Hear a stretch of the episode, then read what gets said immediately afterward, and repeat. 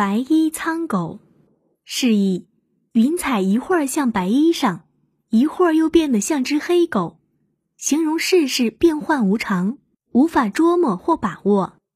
出处：唐·杜甫《可叹诗》。唐朝时，丰城有个读书人叫王继友，他为人正派，很有学问，当地太守很敬重他。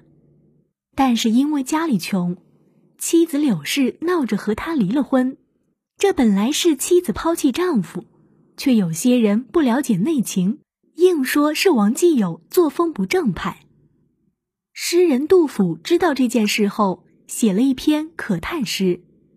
他不叹王继友好夫无好妻，也不叹他好人没好运，叹的是这样一个正派人，竟被街巷谣言。说的那样低劣。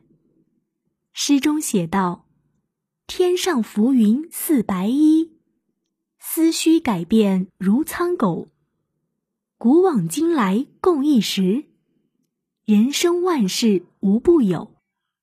近者绝眼去其夫，河东女儿身姓柳。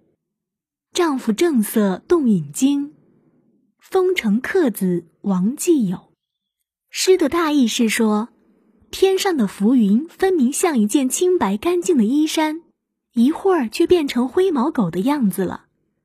从古到今都是如此，人生路上形形色色、奇奇怪怪的事太多了。